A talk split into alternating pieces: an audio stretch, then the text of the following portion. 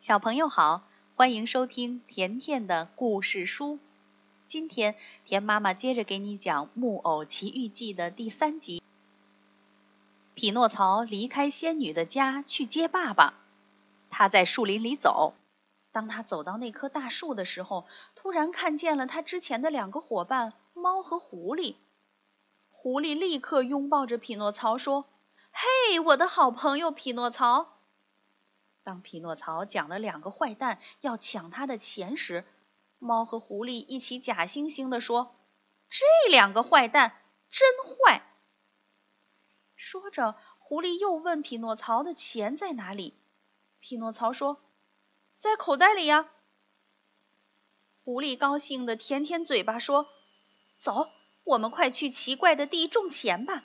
快点让四块金币变成两千块。”匹诺曹又忘了仙女姐姐和亲爱的爸爸。跟着猫和狐狸走了，走了半天功夫，他们来到了一块普通的地前面停下来。狐狸说：“现在你可以挖一个洞，把钱放进去，盖上泥土。”匹诺曹按照狐狸的话，把金币种到地里，又跑到泉边，用自己的鞋盛满了水，带回来浇在种金币的洞里。狐狸说。现在咱们可以走了。再过二十分钟回来，你就能看见一棵大大的树，树枝上挂满了金币。匹诺曹高兴地向狐狸和猫表示感谢。匹诺曹回到树林里，一分一秒地计算时间，心里做着美梦，他就要变成有钱的人了。他想呀想，时间一到，赶紧跑到那块地边。可是那儿什么都没有，匹诺曹奇怪极了。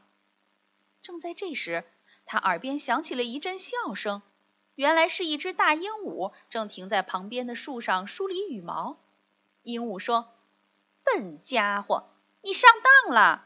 狐狸和猫早就把钱从这儿挖走，像风一样逃跑了。”匹诺曹吃惊的张大了嘴巴，赶忙去挖土。洞里果然什么也没有了，他绝望了。匹诺曹只好又向仙女家走去。他走啊走啊，终于回到了那棵大树下。可是怎么也找不到仙女住的小白房子，只有一块大理石的墓碑竖在那儿。墓碑上写着“青发仙女之墓”。匹诺曹后悔极了，趴在石碑上大哭了起来。正在这时，一只鸽子飞过他的头顶，向他大声喊着：“匹诺曹，你爸爸已经找你四个月了。三天前，他在海边做了一条小船，准备去别的国家找你。你如果愿意去，我可以用背驮着你去。”于是，匹诺曹骑在鸽子身上，飞上了云端。他们飞到了海边，岸上许多人正向海里挥手。远处一个很小很小的船在海浪中颠簸着，里面还坐着一位老人，正是匹诺曹的爸爸。匹诺曹挥着双手叫喊：“爸爸！”船上的老人也看见了他，摘下帽子呼喊。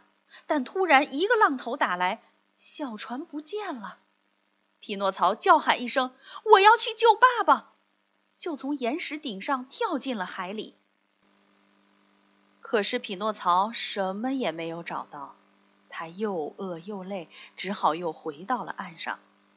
这时，一个善良的女人拿出许多食物给匹诺曹吃。匹诺曹抬头一看，啊，这不是青发仙女吗？匹诺曹发现青发仙女并没有死，他高兴的要发狂了。他向仙女请求说。仙女姐姐，我现在愿意学习，愿意工作。木偶的生活我过腻了，我要变成一个真正的孩子。小朋友，你们说仙女姐姐会让匹诺曹去上学吗？匹诺曹能像自己说的那样，不再贪玩，好好学习吗？他还能见到自己的爸爸吗？明天，田妈妈接着给你讲《木偶奇遇记》的第四集。好了，今天的故事就讲到这儿了，明天见。